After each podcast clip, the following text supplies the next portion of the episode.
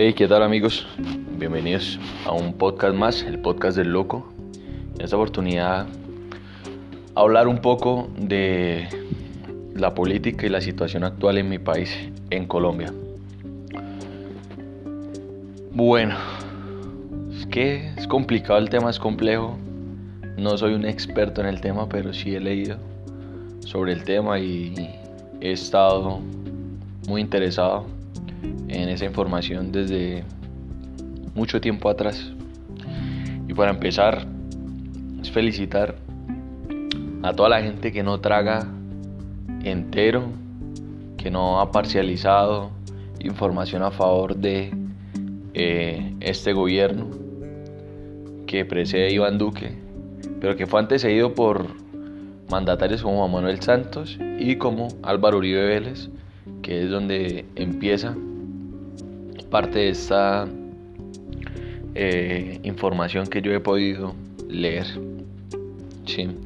Álvaro Uribe llegó al poder en el 2002 prometiendo seguridad eh, en Colombia porque estábamos siendo blancos de los grupos al margen de la ley y Álvaro Uribe pues entró al poder eh, como ese líder salvador, jefe de las Fuerzas Armadas. Hicieron operaciones donde dieron de baja muchísimos cabecillas de las FARC. En ese entonces me, acuerdo de Alfonso Cano, eh, bueno, de, varios, varios, Rafael, otro que se llama Rafael, no me acuerdo el, nombre, y varios así cabecillas importantes del secretariado de las FARC que fueron abatidos eh, en bombardeos y donde también murieron niños que estaban eh, en esos campamentos y que han sido reclutados por la guerrilla. Este panorama eh, fue un tiempo duro en Colombia, pero al mismo tiempo le sirvió a este presidente que ya venía con antecedentes, con investigaciones, para reafirmar y ser uno de los hombres y actualmente me atrevo a decir que el hombre más poderoso de Colombia, que maneja una estructura estatal donde se le tapa, donde se le favorece, donde se le beneficia a él y a todas las personas que hacen parte de su movimiento político y que están en cargos de liderazgo. Sin embargo, Álvaro Uribe tiene más de 270 investigaciones supuestamente, presuntamente, como partícipe o como responsable legal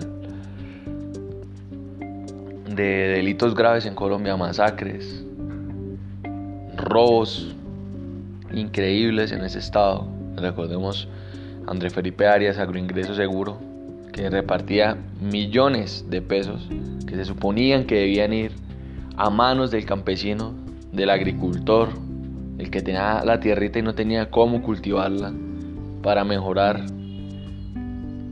en el Estado colombiano y favorecer al campesino, dignificar al campesino por medio del trabajo.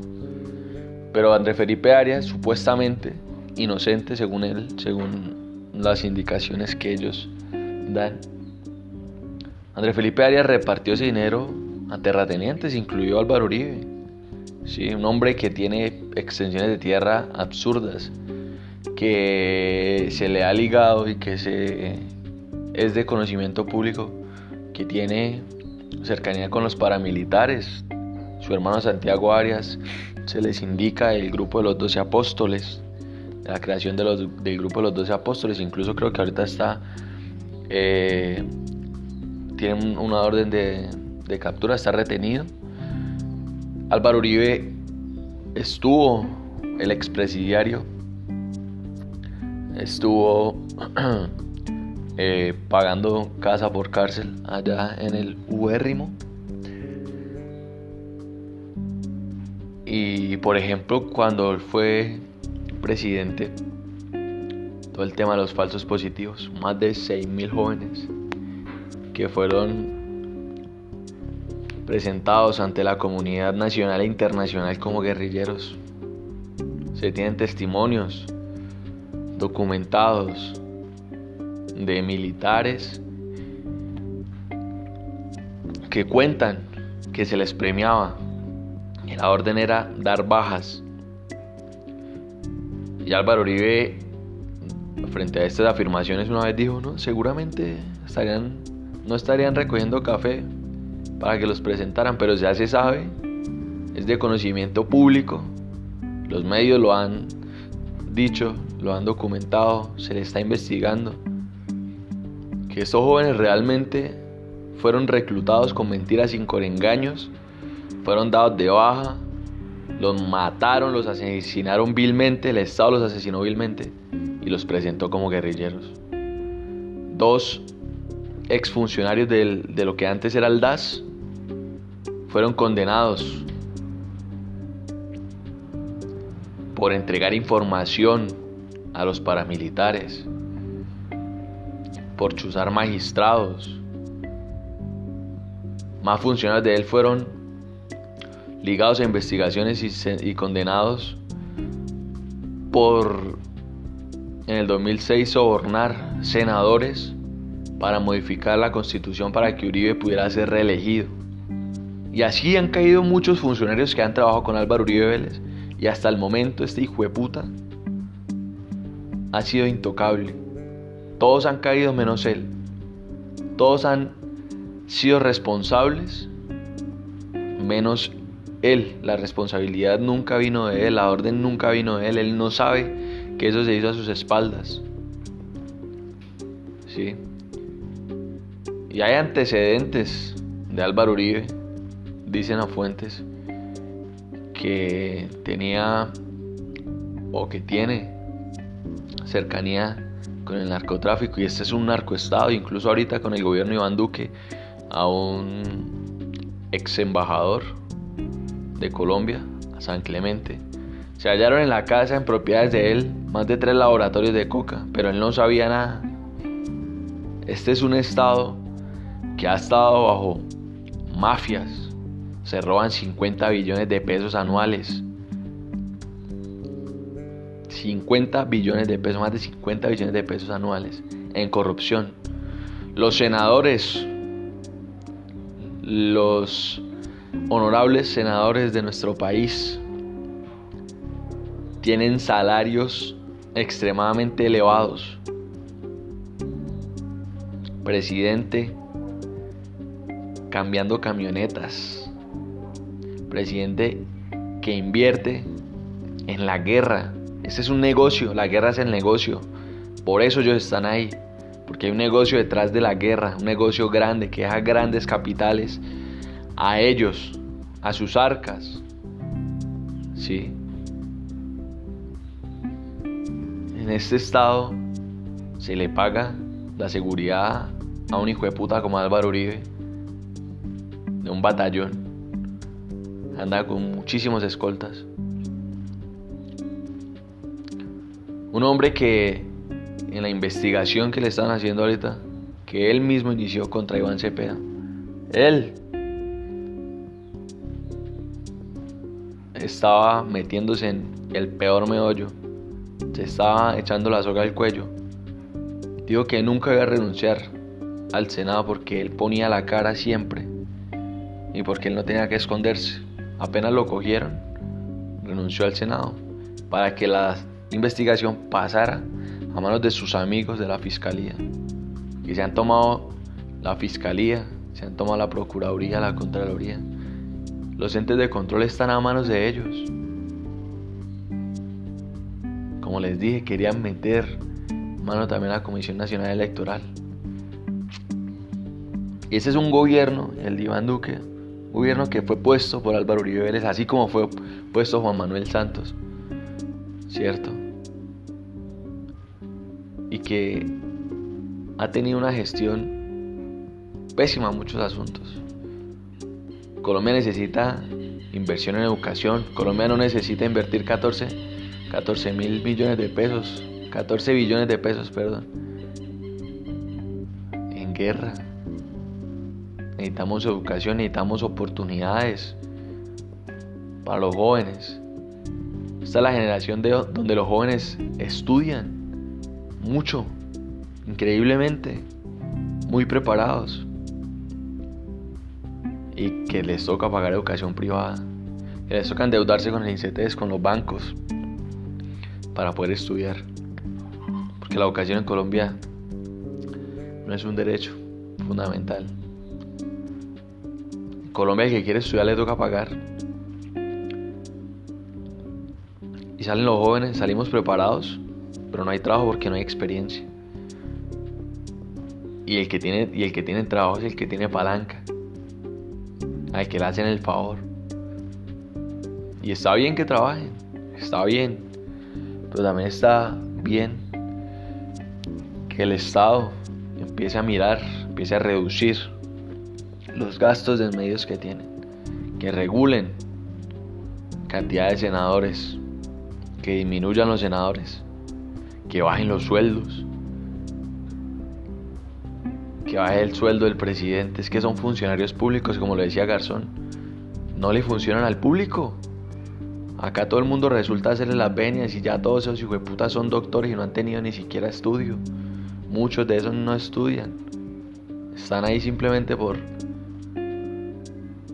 porque tuvieron a alguien que los apoyó económicamente, un buen padrino que le llaman. Y que los pusieron a sonar. Y que los pusieron allá también para hacerle favores y allá se quedaron son unos parásitos que se alimentan del Estado, del pueblo colombiano, de la gente que paga impuestos, un país donde hay 12 millones de desempleados, que son los guerreros, los trabajadores informales, que 4 millones de personas perdieron el empleo en pandemia, donde 500 mil empresas quebraron en Colombia y grandes cantidades de dinero fueron dados a empresas grandes, a bancos, Estamos en un país donde los dirigentes políticos, los gobernantes gobiernan sobre sus intereses particulares. Y le han metido el cuento a los colombianos, le han metido el cuento que es que la izquierda tiene a Colombia así, que Colombia se va a volver como Venezuela.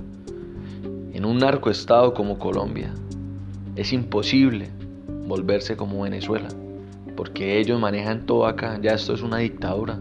Uno no se puede volver lo que, lo que el país ya es. Es una democracia donde la oposición no cuenta, no nos interesa. Senadoras como María Fernanda Cabal que dice una mano de barbaridades, sandeces, estupideces, están allá. Ellos no están legislando para el pueblo, ellos están legislando para ellos, para su beneficio, para su antojo. ¿Cuánta plata no se cogen ellos de todos los negocios que hacen con el Estado?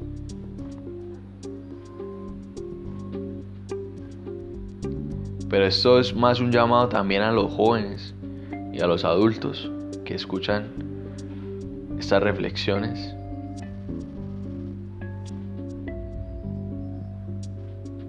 Para que seamos nosotros los que cambiemos esta realidad.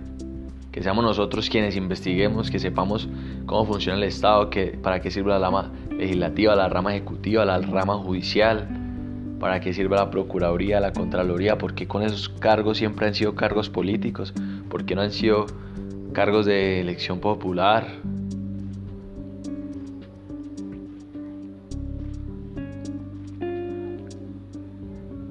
Que nosotros que tenemos la oportunidad de cambiar estas realidades en elecciones, dejemos de vender nuestra dignidad y nuestro orgullo por los favores tradicionales que hacen las promesas de un trabajo, la promesa de yo le ayudo a construir su casita, le doy el techo, le doy las tejas, le doy el ladrillo, el cemento. Es que el país que queremos no se construye donde la gente se vende por un tamal, donde la gente se vende por... Ya está comprometido al Senado, a la Cámara, a la Presidencia, al Consejo de la Gobernación. No, ah bueno, regáleme su botico para fulano. porque tenemos que regalar el botico a fulano? Fulano va a estar allá legislando para nosotros.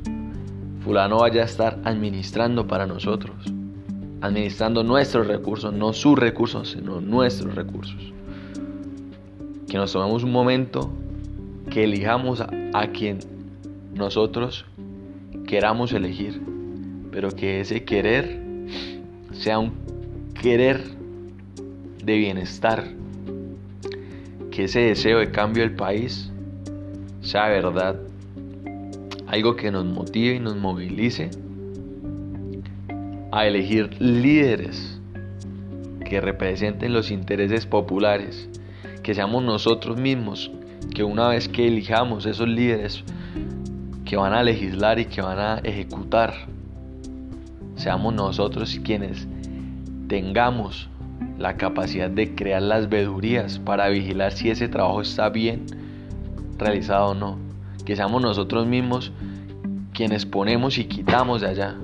Que no sean ellos quienes llegan y ponen, ponen y ponen lo que ellos quieren poner.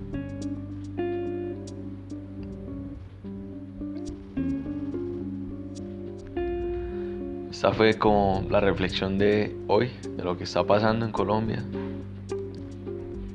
Una de las partes está pasando, ¿no? Porque otra de las partes feas es que hay muchos jóvenes que están muertos, otros desaparecidos, otros abusados, violentados sexualmente.